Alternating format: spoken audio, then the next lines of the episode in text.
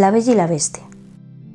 Eras una vez un mercader que antes de partir para un largo viaje de negocios llamó a sus tres hijas para preguntarles qué querían que les trajera cada una como regalo. La primera pidió un vestido de brocado, la segunda un collar de perlas y la tercera, que se llamaba Bella y era la más joven y también la más gentil, le dijo a su padre, Me bastará una rosa cortada con tus manos. El mercader partió y una vez ultimados sus asuntos se dispuso a volver cuando una tormenta le pilló desprevenido. El viento soplaba gélido y su caballo avanzaba fatigosamente. Muerto de cansancio y de frío, el mercader de improviso vio brillar una luz en medio del bosque.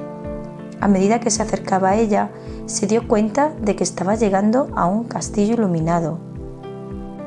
Confío en que puedan ofrecerme hospitalidad, dijo para sí esperanzado pero al llegar junto a la entrada se dio cuenta de que la puerta estaba entreabierta y por más que llamó, nadie acudió a recibirlo.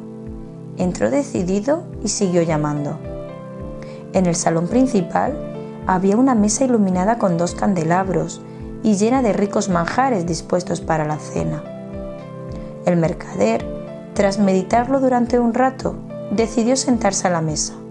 Con el hambre que tenía consumió en breve tiempo una suculenta cena. Después, todavía intrigado, subió al piso superior. A uno y otro lado de un pasillo larguísimo asomaban salones y habitaciones maravillosos. En la primera de estas habitaciones chisporroteaba alegremente una lumbre y había una cama mullida que invitaba al descanso. Era tarde y el mercader se dejó tentar se echó sobre la cama y quedó dormido profundamente. Al despertar por la mañana, una mano desconocida había depositado a su lado una bandeja de plata con una cafetera humeante y fruta.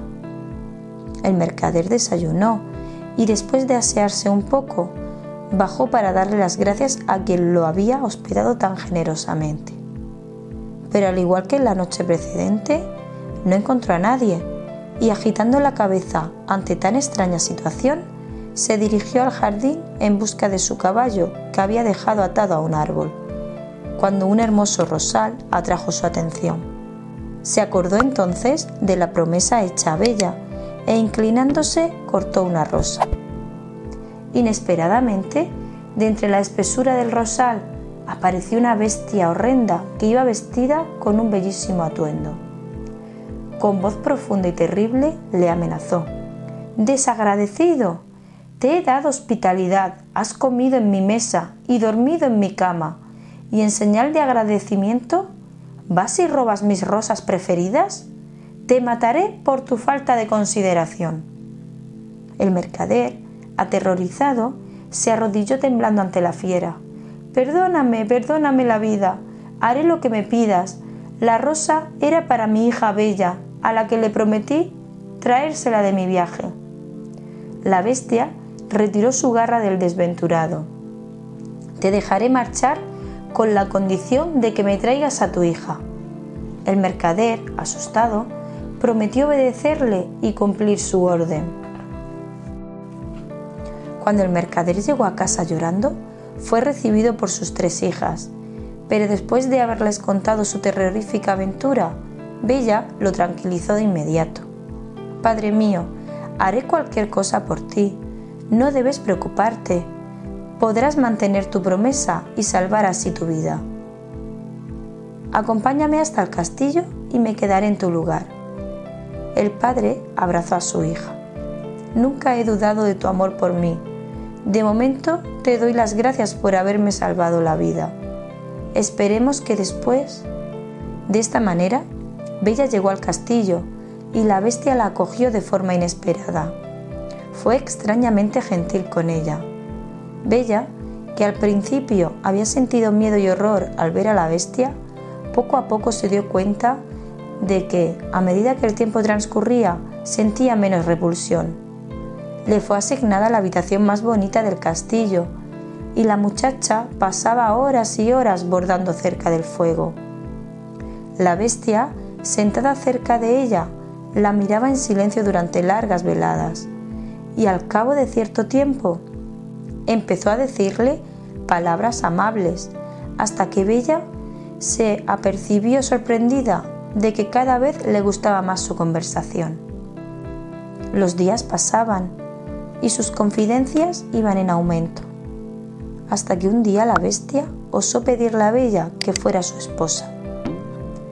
Bella, de momento sorprendida, no supo qué responder, pero no deseó ofender a quien hasta entonces había sido tan gentil y sobre todo no podía olvidar que fue ella precisamente quien salvó con su sacrificio la vida a su padre. No puedo aceptar, empezó a decirle la muchacha con voz temblorosa. Si tanto lo deseas, entiendo, entiendo, no te guardaré rencor por tu negativa. La vida siguió como de costumbre y este incidente no tuvo mayores consecuencias. Hasta que un día la bestia le regaló a Bella un bonito espejo de mágico poder. Mirándolo, Bella podía ver a lo lejos a sus seres más queridos. Al regalárselo, el monstruo le dijo, De esta manera tu soledad no será tan penosa. Bella se pasaba horas mirando a sus familiares. Al cabo de un tiempo se sintió inquieta y un día la bestia la encontró derramando lágrimas cerca de su espejo mágico. ¿Qué sucede? quiso saber el monstruo. Mi padre está muy enfermo, quizá muriéndose. Oh, desearía tanto poderlo ver por última vez Imposible, nunca dejarás este castillo, gritó fuera de sí la bestia y se fue. Al poco rato volvió y con voz grave le dijo a Bella, Si me prometes que a los siete días estarás de vuelta, te dejaré marchar para que puedas ver a tu padre. Qué bueno eres conmigo. Has devuelto la felicidad a una hija devota. Le agradeció Bella feliz. El padre, que estaba enfermo, más que nada por el desasosiego de tener a su hija prisionera de la bestia en su lugar, cuando la pudo abrazar, de golpe se sintió mejor y poco a poco se fue restableciendo. Los días transcurrían deprisa y el padre finalmente se levantó de la cama curado. Bella era feliz y se olvidó por completo de que habían pasado los siete días desde su promesa. Una noche se despertó sobresaltada por un sueño terrible. Había visto a la bestia muriéndose, respirando con estertores en su agonía y llamándola. Vuelve, vuelve conmigo. Fuese por mantener la promesa que había hecho, fuese por un extraño inexplicable afecto que sentía por el monstruo, el caso es que decidió marchar inmediatamente. Corre, corre, caballito, decía mientras fustigaba al corcel por miedo de no llegar a tiempo. Al llegar al castillo, subió corriendo la escalera y llamó. Nadie respondió. Todas las habitaciones estaban vacías. Bajó al jardín con el corazón encogido y un terrible presentimiento. La bestia estaba allí, reclinada en un árbol con los ojos cerrados, como muerta. Bella se abalanzó hacia el monstruo abrazándolo no te mueras, no te mueras, me casaré contigo. Tras estas palabras aconteció un prodigio. El terrible hocico de la bestia se transformó en la figura de un hermoso joven. ¿Cuánto he esperado este momento? Una bruja maléfica me transformó en un monstruo y solo el amor de una joven que aceptara casarse conmigo, tal como era, podía devolverme mi apariencia normal se celebró la boda y el joven príncipe quiso que para conmemorar aquel día se cultivasen en su honor solo rosas en el jardín. Este aquí porque todavía hoy aquel castillo se llama el Castillo de la Rosa. Y colorín colorado, este cuento se ha acabado. ¡Hey, hey! Antes de irse, esperar, esperar, esperar suscribirse aquí, aquí. Y después de hacerlo, pinchar aquí para ver el siguiente vídeo. Os espero.